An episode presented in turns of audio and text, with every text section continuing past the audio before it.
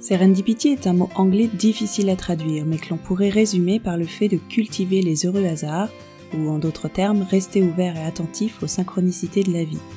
Je suis Mélanie, naturopathe et thérapeute spécialisée en fertilité féminine, et je suis moi-même confrontée à l'infertilité inexpliquée depuis plus de 8 ans maintenant. Ma philosophie est que tout arrive pour une raison, et que tout est juste, en dépit des apparences. Je pense que chaque épreuve peut être vécue comme une opportunité de grandir, de remettre de la conscience dans nos vies et de renaître. Dans ce podcast, je reçois des femmes qui ont réussi à transcender leurs difficultés à devenir mères pour se reconnecter à elles-mêmes et retrouver confiance en un avenir joyeux. Deux fois par mois, je vous donne rendez-vous pour découvrir un nouveau témoignage grâce auquel, je l'espère, vous vous sentirez moins seul, réconforté et peut-être même déculpabilisé. Bienvenue dans Serendipity, le podcast qui vous aide à vivre votre chemin vers la maternité de manière plus sereine et positive.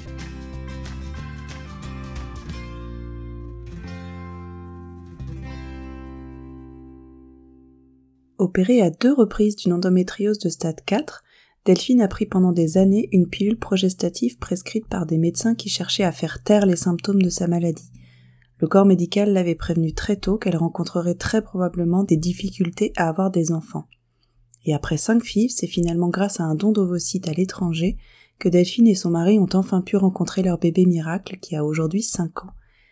Malheureusement, on lui a diagnostiqué une tumeur cérébrale maligne rarissime et cancéreuse l'année dernière, très probablement causée par son traitement contre l'endométriose ainsi que les traitements hormonaux pour les filles. Quand on vit un parcours difficile et douloureux pour avoir un enfant, on est souvent prête à accepter beaucoup de choses et on fait aveuglément confiance aux médecins.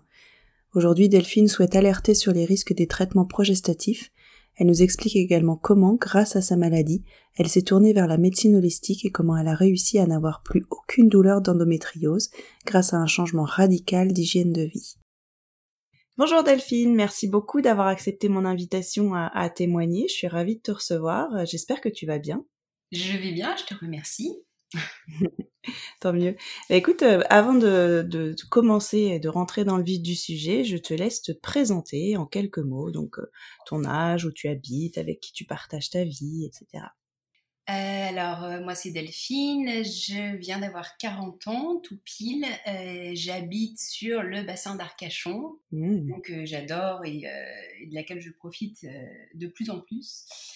Euh, je suis en couple avec mon chéri depuis 13 euh, ans. Ouais. On s'est marié l'an dernier suite à euh, différentes expériences que je vais vous, énoncer par la suite. Mhm. Et, et, on a une petite fille qui a aujourd'hui 5 ans et qui est juste un petit miracle d'amour et de, qui me remplit totalement. bon, c'est chouette. D'accord. Mais justement, en parlant d'enfants, euh, quand est-ce qu'est né euh, ton désir d'enfant? Quand est-ce que vous avez commencé en... Enfin, quand est-ce qu'est né ton désir d'enfant à toi? Et puis, bah, à partir de quand vous avez commencé à en discuter avec euh, ton chéri? Alors, mon désir d'enfant est né... est né, est né du, bah, tout simplement de, de, ma relation avec mon chéri. J'avais pas eu ce désir avec les personnes précédentes. Avec lui, ça a euh, ça n'a pas été quelque chose de passionnel, c'était quelque chose qui est monté un petit peu crescendo d'année en année. Euh, j'ai une, une, endométriose euh, sévère, stade 4, qui a été opérée deux fois. Et en fait, j'ai été opérée tout début de, ma relation avec lui, en fait. D'accord. Tu avais été diagnostiquée à quelle période, en fait? Alors, j'ai été diagnostiquée en 2005 je crois. D'accord. Euh, j'ai eu une première opération euh, qui a été faite par un, chirurgien gynéco euh, à Lyon, la ville dans laquelle j'habitais à l'époque, qui a ouvert, qui a vu l'étendue des dégâts, si je peux dire, et qui a refermé parce que trop compliqué à opérer.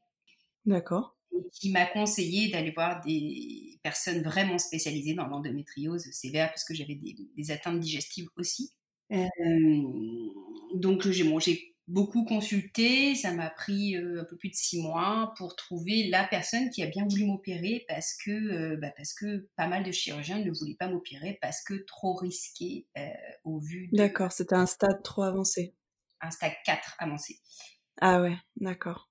du coup, je me suis fait opérer. la première question qui m'a été posée, c'est est-ce que vous désirez avoir un enfant? À l'époque, c'était vraiment le tout début de ma relation, on n'y pensait pas. Donc euh, j'avais dit bah, pas dans l'immédiat.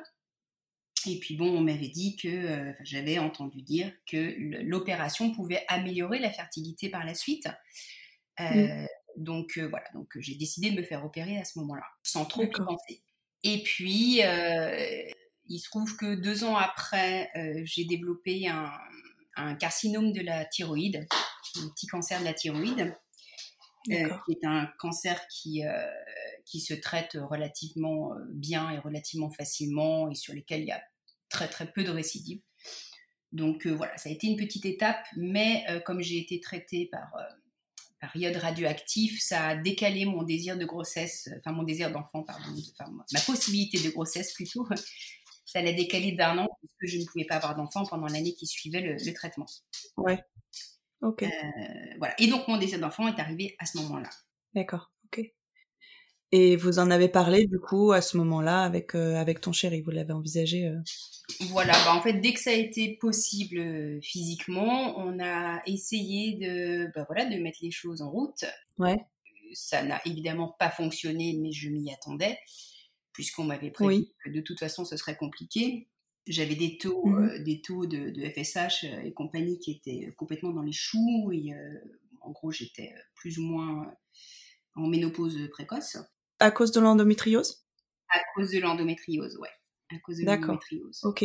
Et du coup, est-ce qu'on t'avait dit, euh, voilà, le jour où vous aurez un enfant, vous essayez tant de temps et après, il faudra consulter ou pas du tout? On m'avait dit, quand je me suis fait opérer, étant donné l'ampleur de, de, de, de l'endométriose, que, que ce serait vraiment compliqué d'office. D'accord. Donc j'avoue qu'on a été pris en charge très très rapidement finalement quand on a vu que ça fonctionnait pas, puisque de toute façon les taux sanguins étaient pas bons voilà, j'ai fait des, euh, des, comment dire, des échographies pour voir le nombre de follicules, etc. Euh, c'était pas génial non plus. Enfin, D'accord. On est très vite passé à l'aspect euh, médical de la chose, puisque de toute façon, on savait que naturellement, entre guillemets, ça ne pourrait pas fonctionner.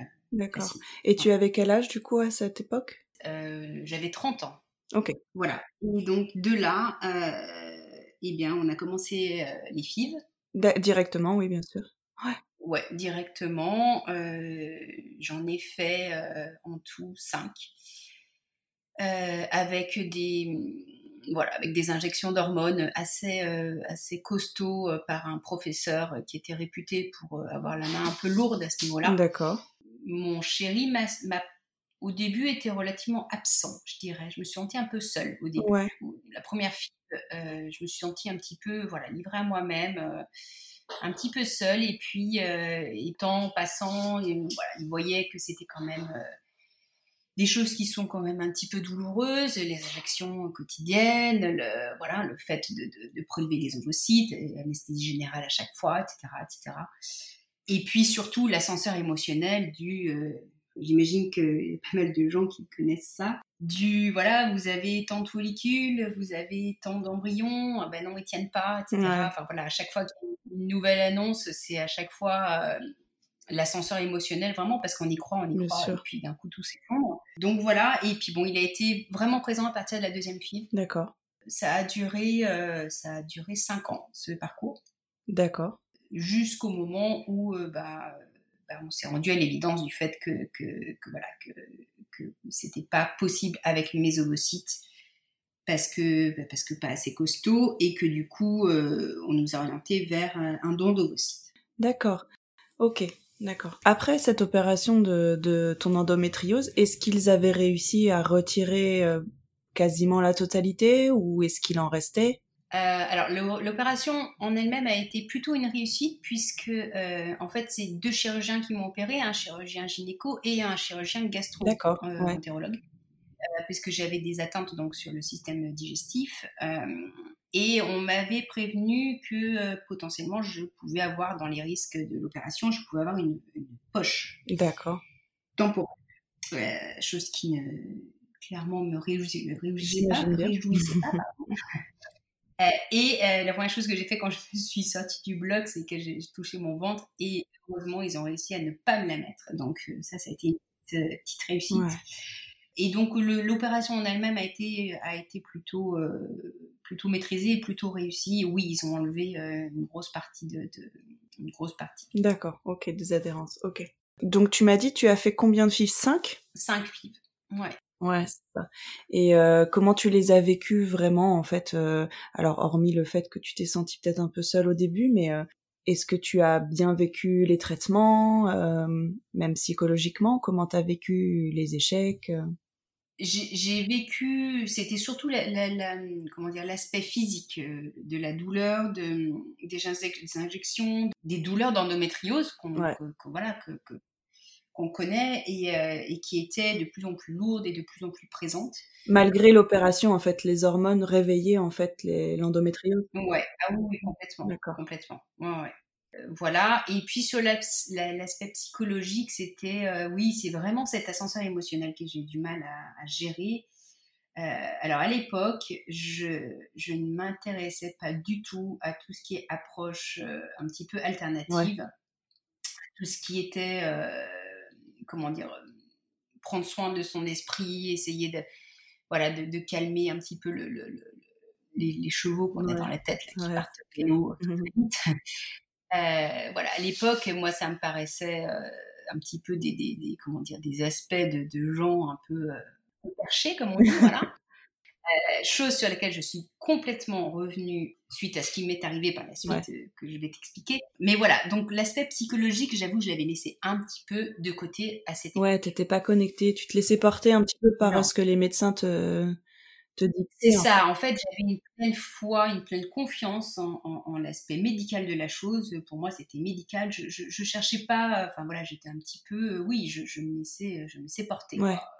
Et j'avais une, confiance aveugle vraiment dans les médecins.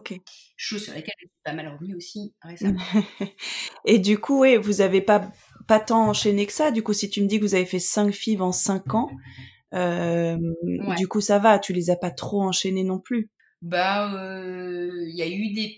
C'était peut-être pas 5 ans, c'était peut-être 4 ans, ouais, enfin, c'était une tous les, tous les 7-8 mois, quelque chose comme ça. Mais par choix, c'est vous qui mettiez un petit peu de temps ou c'était le, le centre qui n'était pas disponible? Bah, je t'avoue que c'est quelque chose pareil que je ne maîtrisais pas vraiment. Euh... Alors, il se trouve qu'à l'époque, j'habitais à Bordeaux, je faisais mes filles à Lyon, donc ah c'était un petit peu de, un petit peu d'organisation quand même à chaque fois. Et puis effectivement, le, le, médecin laissait quand même un petit peu de temps, un petit peu les choses au repos euh, entre, entre chaque FIV. D'accord, ok. Donc ouais, et euh, au fur et à mesure des FIV, euh, tes douleurs d'endométriose étaient de plus en plus fortes en fait? Oui, oui, oui, bah, mes, douleurs ont toujours été présentes en fait. elles s'étaient calmées tout de suite après l'opération, j'avais été agréablement surprise, ouais. mais ça n'a pas ça n'a pas duré, c'est revenu euh, dès que dès qu'on a commencé à essayer d'avoir un enfant. Donc dès que j'ai eu mes, mes règles régulièrement au moment où j'ai voulu euh, tomber enceinte, mhm.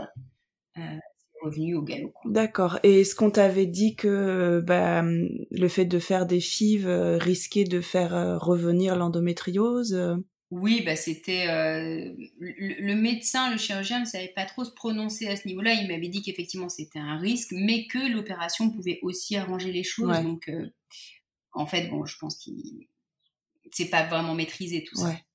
il n'y a pas que l'aspect, mais bon, ça reste mon opinion personnelle. Il n'y a pas que l'aspect médical qui entre en ligne de compte. Euh, oui. Le, le, lifestyle, comme on dit, est hyper important et ça, je le savais pas à l'époque. Oui, parce qu'on nous en parle pas du tout, en fait. C'est ça, du mmh. tout. Et, je trouve que c'est une, erreur absolument. Euh, enfin, qu'il y a des. enfin bon, on pourrait en parler pendant des heures, mais. Ouais. Mais c'est important, important de le dire parce que c'est vrai que je l'ai vécu aussi. Je me suis beaucoup laissé porter par euh, par le médical. On se pose pas de questions parce qu'on remet tout dans les mains du médical. On n'est plus du tout actrice de notre projet. En fait, on a l'impression que c'est justement c'est la solution qu'on va enfin euh, se vider la tête de ça et que c'est plus de notre responsabilité. Et je mmh. pense que justement c'est là que que le problème se trouve quoi. Mais c'est là, en fait, en fait clairement, on, on, on, est clairement maître de notre vie, euh, tout ce qu'on a, euh, et, et, et, on, et, on, attire ce qu'on est finalement à, euh, à nous. Et, et, c'est le cas pour, pour, les, pour les problèmes de fertilité, mais c'est le cas pour plein d'autres choses aussi. voilà, et, je pense que la, la, le, le, style de vie qu'on mène au niveau de l'alimentation, au niveau de l'activité physique, au niveau de, des compléments alimentaires, au niveau de, de, l'état d'esprit, de, toutes ces choses-là, c'est totalement fondamental à, mon sens. Et, c'est marrant parce que ça, c'est un discours que j'ai aujourd'hui que j'aurais absolument pas eu il y a, il y a pas plus tard qu'il y a euh, un an et demi. Euh, voilà, je suis complètement revenue là-dessus parce que je l'ai expérimenté par moi-même et, que, et que je me rends compte des bienfaits que, que, que, ça peut avoir, quoi. Tout simplement. et, finalement, quand on réfléchit bien, c'est juste du bon sens et c'est juste la base de la nature humaine. Mais tout à fait, tout à fait. Mmh. D'accord. Et euh, juste pour euh, pour revenir en fait sur euh, ton endométriose, du coup, elle a été diagnostiquée parce que tu avais des douleurs. En fait, tu as cherché le, le, pourquoi en fait de de tes douleurs? Oui, en fait, elle a été diagnostiquée parce que bon, dans ma famille, j'avais des personnes de ma famille qui avaient déjà de l'endométriose donc je savais, bon, je savais ce que c'était. Euh, moi, à l'époque, euh, j'avais des douleurs de règles importantes, chose qui, soi-disant, est normale. Depuis toujours, en fait, depuis que tu es réglée? Depuis toujours. Depuis toujours. Et, j'avais des douleurs pendant les rapports. Ah J'en ai parlé à ma gynéco de l'époque qui me suivait, une petite gynéco de, de, ville, qui me disait non, non, vous êtes douillette, il n'y a aucun problème, etc. etc. Pendant Malgré que dans ta famille il y ait de l'endométriose, euh, personne n'a fait le lien en fait. Ouais. Mais c'était il y a déjà, c'était il, il, y a déjà 15 ans et, euh, et à l'époque euh, c'était pas du tout, on n'en parlait pas comme aujourd'hui. Oui, oui, bien sûr. Elle m'a même fait passer une échographie dans son cabinet. Elle m'a dit non, non, vous avez rien, etc. Puis bon, j'ai quand même été voir quelqu'un d'autre sur les conseils d'une amie qui, lui, m'a dit au toucher, m'a dit vous avez vraiment quelque chose. Et bon, là, j'ai passé un IRM et on s'est rendu compte de, de ce que j'avais. D'accord, ok. Ok. Voilà. Mais bon, ça a été, le, diagnostic a été vraiment très très long à être euh, mis en place. Donc tu as fait cinq FIV et puis vous avez envisagé de vous-même ou la médecine de toute façon vous a fait comprendre qu'il faudrait faire euh, avoir recours au don d'ovocytes ah non, non, ça a été, euh, ça a été les médecins qui m'ont dit, en fait, suite à ma première FIV qui n'avait pas fonctionné, on m'avait dit de toute façon, il faudra faire un don d'ovocytes. Bon, chose que j'ai Ah, dès la première, d'accord. Ouais, dès la première, étant donné, le, voilà, étant donné mes métaux. J'ai complètement, euh, j'avais complètement, comment dire, refusé le, le, le diagnostic à ce moment-là parce que, euh, bah parce que, parce que je savais pas ce que c'était, parce que j'avais une vision du don de d'ovocytes qui était euh, hyper négative. parce que pour moi, voilà, parce que je voulais avoir mon enfant, comme on dit, parce que, parce que je savais pas ce que c'était, parce que éthiquement, ça me posait un problème. Enfin voilà, je n'étais pas du tout d'accord avec ça. J'ai vraiment euh, refusé le truc. Et puis, euh, et puis bah, le temps faisant les choses, hein, de toute façon, euh, au bout d'un moment, on se rend à l'évidence. Au, bout de la cinquième FIV, l'autre chirurgien, enfin l'autre professeur m'a dit donc que bah, faudrait éventuellement passer au don d'ovocytes que j'ai fait à l'étranger pour des questions de des questions de timing en fait parce que la liste d'attente en France était beaucoup trop longue pour moi et que ça devenait vraiment pressant. Et j'ai surtout été voir euh, un psy euh, du centre de PMA euh, qui me suivait et avec qui j'ai passé plusieurs séances et à qui j'ai pu poser toutes mes questions liées au don d'ovocytes parce qu'en fait on se rend compte que alors c'est marrant parce que ça me paraît presque vieux maintenant. Quand on est dans ce, dans ce processus-là, euh, on se pose plein de questions, on se dit mais c'est pas mon enfant, mais il va pas m'aimer, mais il va me rejeter, euh, et puis il va pas me ressembler, et, comment ça va se passer, etc. etc. Et puis quand on l'a, déjà on porte dans son ventre. Donc clairement, euh, clairement c'est quand même son enfant, même si génétiquement ça n'est pas totalement. Mais l'épigénétique, donc l'environnement dans lequel grandit le fœtus et après dans lequel se développe l'enfant, qui est clairement lié à, nous, hein, en fait, qu'on est quand même la mère, et que nous met, on met au monde, euh, a, quand même un impact hyper important sur qui va devenir cet enfant. Et clairement, moi, ma fille aujourd'hui, c'est juste ma raison de vivre, très clairement. Et voilà, et en fait, le fait que ce soit un don d'ovocytes, j'en parle aujourd'hui parce que, bon, effectivement, c'est le cas, euh, mais je n'y pense jamais. Ouais, bien sûr. Mais j'y pense absolument jamais. Je... Alors, effectivement, elle ne me ressemble pas. Hein. Elle est blonde aux yeux bleus, je suis brune aux yeux marrons. D'accord. Euh, il se trouve qu'elle ressemble comme deux gouttes d'eau à sa grand-mère euh, maternelle. Bon. Euh, mais, euh, mais voilà, je, je, je- et puis de toute façon, des enfants qui ne ressemblent pas à leurs parents, on en voit beaucoup. oui, tout à fait. Donc, donc en fait, c'est quelque chose que j'ai complètement dépassé aujourd'hui, mais qui à l'époque, effectivement, me posait beaucoup de problèmes. Voilà. Et le fait que suivie par un psy m'a beaucoup, beaucoup, beaucoup aidé à, à me poser les bonnes questions et à savoir comment lui répondre le temps venu quand elle sera certainement adolescente et qu'elle me dira, comme tous les enfants adolescents, t'es pas ma mère. Ouais. Tout simplement. Il a su trouver les mots pour te rassurer. Mais en fait, c'était même pas pour me rassurer, il m'a juste euh, mis en face de faits, Ouais. de, de choses factuelles qui m'ont fait prendre conscience que, que en fait, c'est, tout dans la tête finalement. Ouais. Tout dans la tête parce que tous les enfants disent, enfin tous les ados disent à leurs parents, pas ma mère.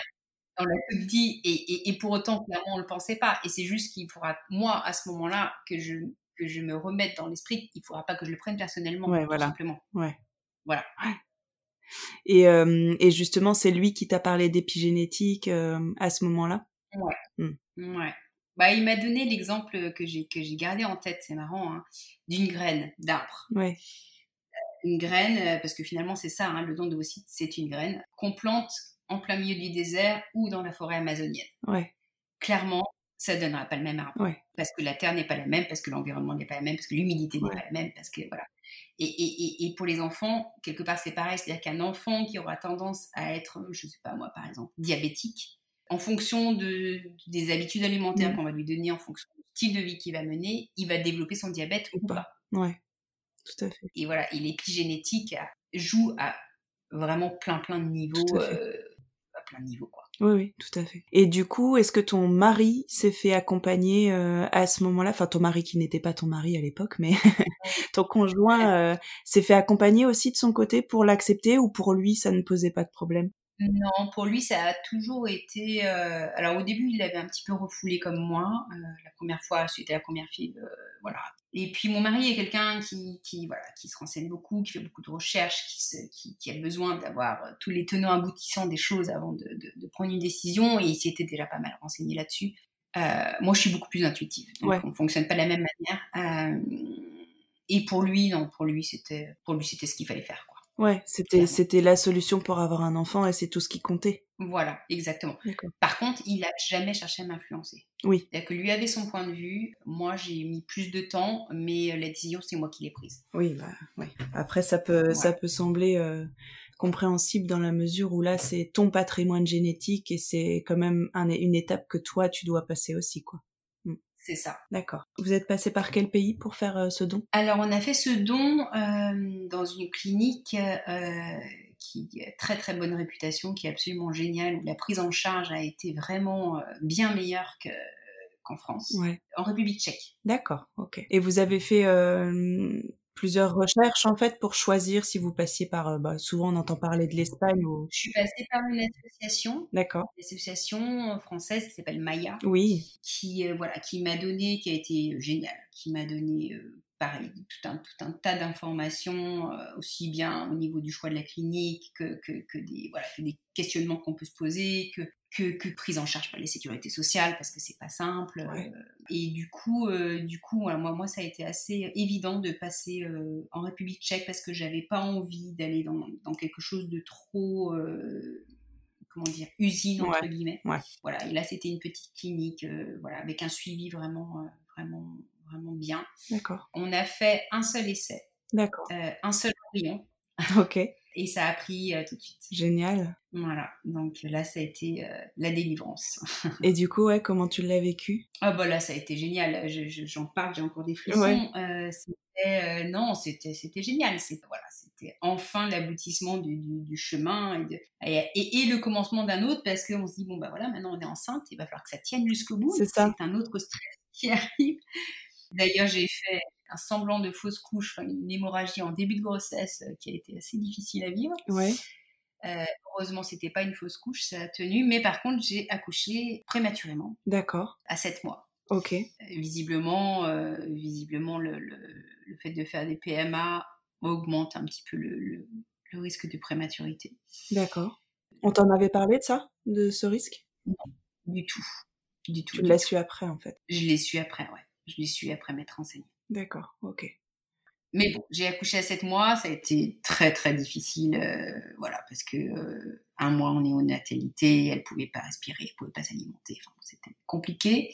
Puis on imagine plein de choses, et puis au final, aujourd'hui, j'ai une petite fille qui est pleine de vie, qui, euh, qui a des, des, performances sportives hallucinantes, qui Enfin voilà, il y a absolument zéro séquelle de, tout ça. D'accord, on va bah, tant mieux. Ok. Et tu disais tout à l'heure qu'il hum, y avait une partie de prise en charge par la sécurité sociale quand tu fais un, don à l'étranger comme ça? Exactement, c'est tout un dossier à monter, c'est assez complexe, hein. c'est assez long aussi. Oui. J'ai fait entièrement l'avance des frais. D'accord. Personnellement, mais j'ai été remboursée quasiment à 100% euh, un an ou deux après. Génial. À 100% Ouais, quasiment. Super. Quasiment. Mmh. D'accord, malgré le fait que tu aies déjà fait cinq FIV, en fait, ça c'est une autre, euh, euh, un autre parcours, un autre processus, et du coup c'est pris en charge aussi. Oui. D'accord. Je ne savais pas. Alors je ne sais pas si c'est encore le cas. À l'époque, ça l'était. Il y a cinq ans en fait. Ouais, il y a cinq ans. Donc je pense que ça n'a pas du tout trop changé. D'accord. Bah, je mettrai de toute façon les coordonnées de, de l'association euh, dans le, texte du poste en fait parce que. Ah moi c'est clairement eux qui m'ont vraiment vraiment aiguillé euh, là-dessus parce que j'avoue qu'en plus tout ce qui est administratif c'est pas vraiment mon dada. Ouais, et puis bon, on n'est pas au courant de tout ce qui existe. Ouais. D'accord. c'est chouette. D'accord, donc tu as cette petite fille et euh, pendant ta grossesse, tu n'as pas eu de douleur particulière liée à tes adhérences, à l'endométriose, etc. Tout s'est bien passé? Ah non, tout était euh, non non, tout était génial. J'ai eu des petites nausées de début de grossesse classique et après j'ai eu j'avais un, un, utérus contractile comme on dit. Donc à partir de du cinquième mois, je suis restée plutôt tranquille, allongée, euh, voilà. D'accord parce que ça contractait pas mal. Donc euh, suivi de près par une sage-femme euh, et puis euh, et puis voilà et puis voilà c'était un petit miracle donc une grossesse précieuse comme disait le gynéco. Tout à fait ouais. Tout à fait. C'est comme ça que tu l'as vécu justement. Tu n'avais pas l'impression d'avoir plus de peur, plus d'attente en fait par rapport à cette grossesse vu que ça faisait quand même pas mal d'années que tu l'attendais? Bah, J'étais, j'avoue, j'étais un petit peu sur le qui-vive, j'étais un petit peu stressée, clairement. j'avais oui, j'avais, peur qu'il arrive quelque chose. Je me suis pas mal préservée. j'avais à l'époque deux boulots. J'en ai quitté un qui était beaucoup trop, euh, enfin, qui m'apportait rien en fait, qui vous euh, stress, euh, voilà, augmentait la charge de stress. Donc j'ai arrêté à ce moment-là. Et oui, je me préservais. J'essayais de voilà, de rester un peu tranquille. Mais mais le stress profond restait en fait. Oui, l'angoisse. Parce que parce qu'à l'époque une fois, je ne travaillais pas sur moi, je ne méditais pas, je ne faisais pas toutes ces choses qui font que le mental peut être allégé. Et voilà, je, ne maîtrisais pas mes émotions. D'accord. Et du coup, bah, qu'est-ce qui t'a fait euh, euh, changer un petit peu de cap et découvrir toute cette euh, philosophie de vie, cette spiritualité? L'an dernier, j'ai développé une tumeur au cerveau. D'accord. Encore une fois, ça, ça n'engage que moi. je n'affirme rien, mais la pilule euh, contraceptive qu'on donne, euh, que, j'ai prise pour, euh, pour stopper l'endométriose, parce que l'idée c'était bien de stopper l'endométriose, donc d'arrêter les règles, a des risques qui ont été avérés de développer des tumeurs cérébrales. D'accord, mais tu étais sous pilule avant ta grossesse et juste après, en fait, en permanence pour essayer de, de stopper un peu l'endométriose. Exactement. J'étais en pilule en continu, sous pilule en continu, pilule progestative. bon, on sait très bien que les hormones c'est clairement pas bon. Ouais. Euh, malheureusement, bah, c'est le, seul traitement entre guillemets d'endométriose pour calmer les douleurs qu'on connaît. Euh, donc, euh, je sais que beaucoup de femmes en prennent, enfin prennent cette pilule. Et en fait, donc cette pilule développerait, augmenterait le risque de développer des tumeurs cérébrales qui s'appellent des méningiomes. Donc le, le méningiome, c'est une tumeur cérébrale bénigne. D'accord. Sauf que moi, la tumeur cérébrale que j'ai développée, c'est un méningiome malin qui est hyper rare, euh, qui est, euh, je pense qu'on doit être peut-être 200 en France à l'avoir. un truc un peu rarissime. et voilà. Et donc là, clairement, quand on apprend qu'on a une tumeur cérébrale, bah, la vie change du tout au tout en trois secondes. c'est-à-dire que bah, c'est-à-dire qu'en fait, on remet tout à plat, il n'y a plus rien qui est important si ce n'est mon mari et ma fille. Bah ouais, j'imagine voilà, la seule chose qui, qui m'a raccroché et qui m'a fait tenir euh, pendant l'annonce du diagnostic, ça a été euh, ma fille, ma fille, ma fille, ma fille. Euh, voilà, et, donc suite à ça, j'ai été opérée. L'opération qui s'est plutôt bien passée. j'ai eu bon, de la radiothérapie derrière. mais j'ai surtout mis à, plat ma vie et voilà. Et en fait, j'ai pris ça comme étant euh, un cadeau finalement. Un cadeau parce que euh, une espèce d'alerte euh, te disant voilà, ouvre les yeux, regarde tout ce que tu cumules, parce que j'ai quand même cumulé cancer de la thyroïde, endométriose, tumeur cérébrale. Ça commence à faire beaucoup pour une seule personne, jeune entre guillemets. Oui, oui. et, et, voilà, et donc je me dis que bon, quelque part, il y a un message derrière tout ça. Euh, et que le message pour moi, c'est, euh, c'est euh, eh ben, rattache-toi à l'essentiel et, arrête de, de, te prendre la tête pour des choses qui ont si peu d'importance. Parce que finalement, l'importance, c'est quoi? Ce qui est important dans la vie, c'est, bah, c'est juste de vivre, c'est juste de, de profiter de, de l'instant présent parce qu'on ne sait vraiment pas de quoi demain sera fait. Mm. Et, et en fait, quand on l'expérimente d'aussi près, parce qu'il y a eu quand même toute une période où euh, on ne savait pas si c'était un... Enfin, je, vais passer les détails parce que c'est pas le sujet, mais euh, pendant, pendant un mois, on, a cru que c'était un, cancer généralisé, en fait. Un cancer, ah un cancer secondaire. Du coup, le, les chances étaient très, très proches. Et donc, dans, dans cette phase-là, on oublie, en fait, finalement, toutes les futilités et on se raccroche aux choses vraiment importantes. Et moi, mon, ma nouvelle euh, façon de, de voir la vie, c'est de me dire à chaque fois que je, me, que je sens la montée de stress pour des, pour des choses complètement futiles, du style euh, quelqu'un qui avance pas sur la route, ou enfin voilà, quelque chose de complètement je me dis, ok, stop, on met à plat, finalement, c'est pas important, et c'est pas, voilà, c'est pas ça qui te tient. Donc voilà, donc j'ai décidé de changer de métier, enfin d'arrêter mon métier, de, de, de, changer de métier, de faire quelque chose qui a plus de sens. Mm-hmm et de surtout euh, et de surtout euh, changer complètement mon style de vie parce que euh, les études montrent voilà des études sur sur un nombre très très important de personnes cancéreuses qui sont en rémission. les études montrent que le, que le style de vie, l'alimentation, encore une fois, l'état d'esprit, l'activité sportive, soutien psychologique des autres, enfin tout un tas de, facteurs, il y en a une dizaine en tout, et ben que c'est quasiment euh, plus efficace que les, que les, que les traitements euh, chimiques qu'on peut, qu'on peut administrer. Ouais. Donc tu t'es fait accompagner par euh, des médecines alternatives du coup? Exactement. Ouais, en fait c'est ce qu'on appelle l'oncologie intégrative. Ouais. voilà, donc qui, qui, permet de, de, de, traiter tout un tas de choses au niveau émotionnel, au niveau énergétique, au niveau alimentaire. Et je parle beaucoup de l'alimentation parce que moi, il y a quand même quelque chose qui a changé euh, littéralement ma, ma vie, euh, clairement. C'est mon nouveau régime alimentaire. Euh, je pratique un, un, régime, ce qu'on appelle pauvre en glucides. Oui. Un régime low carb. Oui. Qui en fait se rapproche, se rapproche de, du régime méditerranéen végétarien, on va dire. Et en fait, clairement, je n'ai plus aucune douleur d'endométriose depuis plus d'un an. Tu n'as plus du tout de traitement, j'imagine que tu as arrêté euh, cette pilule. Suite au diagnostic, effectivement, j'ai arrêté ma pilule du jour au lendemain. Parce qu'on t'en a parlé ou parce que de toi-même, tu as fait le rapprochement? Parce que mon médecin généraliste, qui est absolument génial euh, et qui est très. Euh, voilà, qui intègre toutes, toutes les alternatives médicales à son jugement, m'a dit clairement, euh, bon, euh, vous avez une endométriose, ok, d'un côté, clairement, bon, les douleurs sont problématiques, etc. Mais d'un côté, vous avez une tumeur cérébrale maligne, et ça, ça peut vous tuer. D'accord. Donc elle me dit, le choix, en fait, je vous le laisse pas, vous arrêtez votre pilule tout de suite. D'accord. Chose que j'ai fait, mais j'avoue que quand je l'ai fait, j'avais vraiment peur que les douleurs reviennent au galop parce que c'était insupportable. Bah ouais. Et il se trouve que dans le même temps, j'ai commencé ce fameux régime pauvre en glucides. D'accord. Et il se trouve que depuis, donc c'était au mois de juillet dernier, Euh, il se trouve que, bon, déjà, j'ai beaucoup plus de force, j'ai beaucoup de je suis beaucoup plus en forme, j'ai beaucoup plus de tonus. J'ai perdu 8 kilos, mais qui étaient des 8 kilos euh, superflus, euh, voilà, qui me gênaient. Ouais.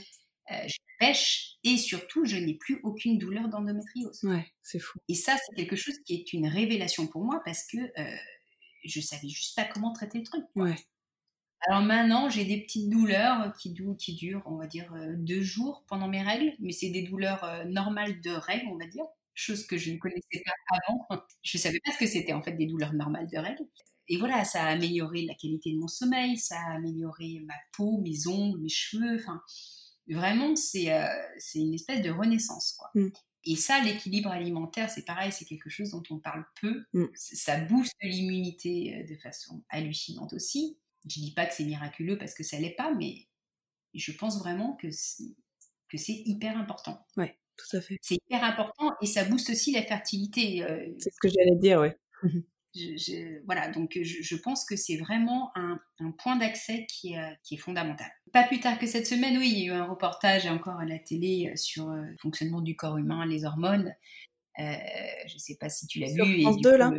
voilà et, l'importance de, l'influence alimentaire sur, euh, sur le développement, enfin sur le fonctionnement des hormones et sur la fertilité. Oui, oui, tout à fait, tout à fait. Je mettrai aussi les, les références en fait. Euh, et si, je sais pas si tu peux le faire très rapidement, mais justement en quoi ça consiste, à part euh, bien sûr enlever les sucres raffinés qu'on connaît, mais ça va un petit peu plus loin que ça. Oui, alors c'est enlever absolument tous les sucres raffinés. C'est remplacer le sucre par bah, soit du sucre de coco, soit du sirop d'agave, euh, soit de l'erythritol. C'est un peu plus complexe. Euh, c'est supprimer toutes les farines blanches. Euh, supprimer toutes. Alors, au début, moi, pendant longtemps, j'ai supprimé toutes les farines, c'est-à-dire que je ne mangeais ni, ni, pain, ni pâte, ni pizza, ni riz. ni pommes de terre. D'accord. Donc aucun féculent. bon, maintenant, je reprends doucement tout ce qui est légumineuse. Oui j'ai réintroduit, j'ai réintroduit les fruits aussi parce que je ne mangeais plus de fruits. Oui, c'est ça. Au début, euh, on, a, on enlève toutes les sources de sucre, quoi. C'est ça. J'ai, en fait, oui, bah, l'idée, en fait, alors au début, j'ai fait ce qu'on appelle un régime cétogène. Euh, où on mange 20 grammes de glucides par jour, sachant que les glucides se cachent absolument partout, y compris, euh, y compris dans, dans, dans, les légumes, oui, bien sûr. même dans la charcuterie. Enfin, voilà. Bon, le régime cétogène, il y a des études qui sont plutôt bénéfiques sur le cancer, il y en a qui le sont, qui, bon, qui montrent que c'est pas si efficace que ça sur le long terme. Donc, euh, donc moi, je suis passée ensuite à, je suis suivie par une nutritionniste. Euh, et bon, sur ces conseils, je suis passée sur un régime, ce qu'on appelle low carb. Oui. Donc, où j'augmente le nombre de glucides. Donc, je me permets des légumineuses, je me permets des fruits. Euh, parce que ça me paraissait un petit peu insensé de ne pas manger de fruits. Ouais. voilà, j'ai une alimentation beaucoup plus équilibrée, je ne mange quasiment que des légumes. D'accord. Et, euh, et, je me sens vraiment, vraiment bien avec ça. Je pratique aussi le jeûne une fois par mois. Pareil, c'est euh, quelque chose d'assez d'assez probant sur tout un tas de, de maladies, sur l'immunité aussi. Une fois par mois pendant combien de temps du coup? Alors, je, je, fais ce qu'on appelle... en fait, ça dure 5 jours Mimeting Diet. Voilà, c'est ah. le Mimeting Diet. D'accord. Euh, c'est un, espèce de jeûne, mais on mange quand même un tout petit peu euh, pendant 5 jours, c'est-à-dire qu'on mange moins de 700 calories par jour. D'accord. Euh, bah, c'est à base de bouillon, à base de légumes vapeur, voilà, ce genre de choses, mais qui du coup est beaucoup plus facile à, à faire qu'un vrai jeûne hydrique parce que, bah, parce que voilà, la sensation de faim est quand même, puis c'est quand même beaucoup dans la tête aussi. Oui. et les bienfaits sont, euh, sont absolument euh, étonnants. Donc, euh, ok. Du coup, là, ça fait un an que tu t'es fait opérer? Ouais. C'est ça. Et hum, ça en est où, en fait, la maladie? Ben, J'ai des IRM de contrôle tous les trois mois. D'accord. on regarde où on est, si ça grossit ou pas. pour l'instant, ça ne grossit pas. Et je me dis que ça ne va pas grossir parce que... Exactement. Parce que je fais ce qu'il faut et parce que clairement, je, je voilà, je, je, sens la capacité en moi de, de, de, de me battre contre ça et de me dire que que voilà que finalement euh, finalement euh, ça m'avait juste ouvert les yeux et, fait prendre conscience de, de, de, la beauté de la vie et de et de voilà et de la chance que j'ai. Je suis pleine de gratitude pour plein plein de choses et particulièrement pour ma fille. et voilà, et je, j'essaie juste de, profiter euh, de l'instant présent. Du... Et voilà. Mais bon, j'avoue qu'il y a quand même quelque chose qui est un petit peu difficile à gérer, c'est la peur, la peur de la récidive, parce que euh, fonction du type de cancer qu'on a, qu'on développe, bon, il y a des, risques de récidive plus ou moins importants. Bon, il se trouve que le mien est très important. Euh, et que du coup, bah, on a toujours, euh, toujours ce, petit, euh, petit truc au fond de la tête qui, voilà. Bah qui fait que ça nous tient et que finalement on, avance, on se bat et que, et que, la vie est belle, quoi. Ouais, ouais, ouais, effectivement. Mmh. Et est-ce que tout ce parcours a impacté votre couple? Qu'est-ce que vous avez pu mettre en place pour euh, rester soudés face à toutes ces épreuves? Bah, Disons que ça a non seulement euh, impacté notre couple, mais que clairement on s'est mariés. Euh, on s'est mariés deux mois après mon opération parce que mon mari a juste été complètement dévasté le jour où il a appris que j'avais une tumeur ça l'a affecté d'une manière euh, assez impressionnante parce que en fait il s'est projeté, hein, il s'est projeté, euh, s'est projeté dans les trois mois qui suivaient seul euh, à élever sa fille et que clairement il m'a dit je peux pas, je pourrais pas gérer, je n'y arriverai pas. Donc c'est devenu mon, mon, espèce de coach personnel en médecine, voilà, qui passe son temps à, qui d'ailleurs je pense va, va, va, certainement faire un blog ou quelque chose sur toutes les recherches qu'il a faites parce que c'est assez impressionnant. Il a été, euh, il a été d'un soutien absolument hallucinant. Mes proches, ma famille, mes parents, euh, mes parents ont été scotchés, et, moi la première, et encore aujourd'hui.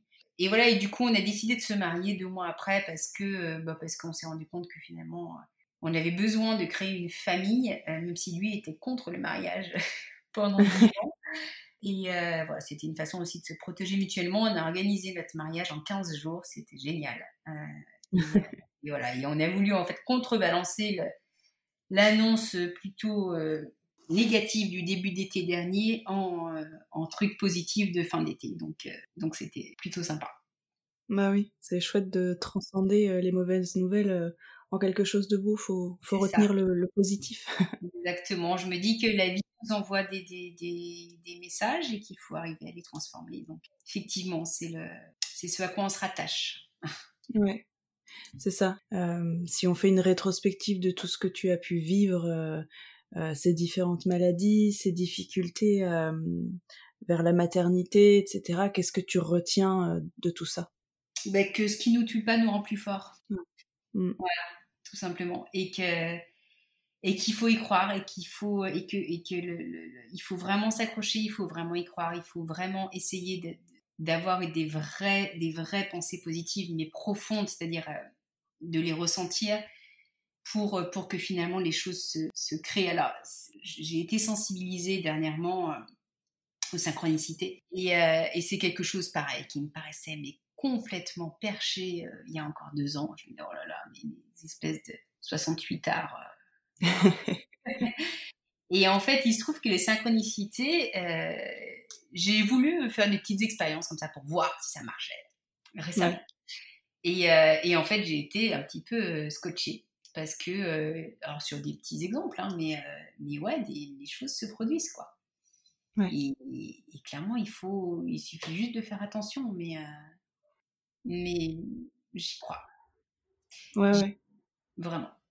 Et s'il y a un conseil que je peux donner par rapport au don d'ovocytes, c'est clairement de, d'essayer de, comment dire. Enfin il faut pas que ça fasse peur. Faut pas que ça fasse peur parce qu'une fois que c'est là et une fois qu'on a notre enfant et qu'on l'a porté et qu'on l'a accouché et que et que et qu'on se lève toutes les nuits pour euh, pour aller le voir euh, pendant son sommeil euh, et ben en fait on n'y pense plus du tout et, euh, et c'est juste un pur bonheur est-ce que tu aurais un conseil pour toutes les femmes qui, alors là, euh, par rapport au don d'ovocytes, euh, euh, tu viens de donner ce petit conseil, mais par rapport aux femmes qui vivent un parcours difficile comme ça, comme tu as pu vivre avant de passer par le don d'ovocytes, et qui peut-être se, se laissent porter un petit peu par la médecine comme ça, est-ce que tu aurais un, conseil à leur donner pour toutes ces femmes qui vivent mal cette attente, ces parcours? Bah, C'est vivre l'instant présent, vraiment essayer de ne pas se projeter dans le futur, c'est hyper facile à dire, c'est moins facile à faire. La méditation euh, aide vraiment beaucoup, vraiment, pour accepter. En fait, voilà, ce qu'il faut, c'est simplement accepter. Accepter les choses parce qu'on se rend compte que, quel que soit le parcours qu'on a, euh, l'acceptation aide énormément à, à finalement euh, passer toutes les étapes et qu'en fait, on peut être heureux de, de, de presque rien. Et, euh, et, le conseil que je donnerais, c'est écoutez-vous, c'est euh, écoutez votre corps, écoutez vos émotions, essayez de ressentir les messages que le corps envoie. Arrêtez d'être influencé par euh, la société, par les médias, par euh, éventuellement le conjoint, parce que je sais qu'il y a certaines familles dans lesquelles c'est le cas. Voilà, s'écouter, accepter les choses telles qu'elles sont. Si elles sont d'une certaine manière à un certain moment donné, c'est qu'elles doivent être comme ça. Et que voilà, et que les choses arriveront quand elles arriveront et voilà. Et c'est juste le, le, c'est la vie en fait. La vie est pleine de changements. C'est une fois on m'a donné cette image de, de, bambou euh, solidement implanté dans la terre euh, en pleine tempête. Mm. Donc voilà, on voit le bambou comme ça qui bouge, qui, qui, qui, qui remue, qui, mais qui se déracine pas quoi. Mm. Et, euh, et, en fait, il faut arriver à accepter la vie comme un bambou, voilà, c'est-à-dire à, s'adapter, s'adapter au changement. Et, et je pense que la vie le rend au bout d'un moment forcément. Merci beaucoup. Et qu'est-ce qu'on peut te souhaiter du coup pour l'avenir? À moi? Euh, bah, de, bah voilà, de, rien. En fait, je me rends compte que je suis pleinement heureuse euh, telle que je suis, simplement que cette foutue maladie ne revienne pas. Euh, et de vivre le plus longtemps possible avec mon mari et ma fille. Je demande rien de plus, vraiment. Mmh. Merci beaucoup. Bah, je, te le souhaite, je vous le souhaite en tout cas. Je pense que de toute façon, euh, ta philosophie euh, nouvelle et ta spiritualité euh, ne sont que positives et t'aideront dans ce sens. J'en suis convaincue. Donc, je te souhaite plein, plein de belles choses. de continuer à être heureuse, de vivre une longue vie avec ton mari et ta fille et de profiter de tout ça en pleine santé. ouais, je te remercie. Merci en tout cas de, de, bah, de m'avoir sollicité. Merci à toi d'avoir euh, d'avoir été euh, généreuse sur ton parcours et de nous avoir vraiment euh, partagé toutes ces étapes difficiles mais qui t'ont construite au final. Donc merci beaucoup. Merci à toi. Au revoir. Merci de nous avoir écoutés. Pour ne manquer aucun épisode, suivez Serendipity le podcast sur Instagram et pensez à le soutenir en mettant 5 étoiles sur Apple Podcast ou sur votre plateforme préférée. Si vous souhaitez vous aussi témoigner, n'hésitez pas à m'écrire via mon compte Insta, je serai ravie d'échanger avec vous. Et en attendant le prochain épisode, souvenez-vous de cette citation de Paul Éluard, Il n'y a pas de hasard, il n'y a que des rendez-vous. Prenez bien soin de vous.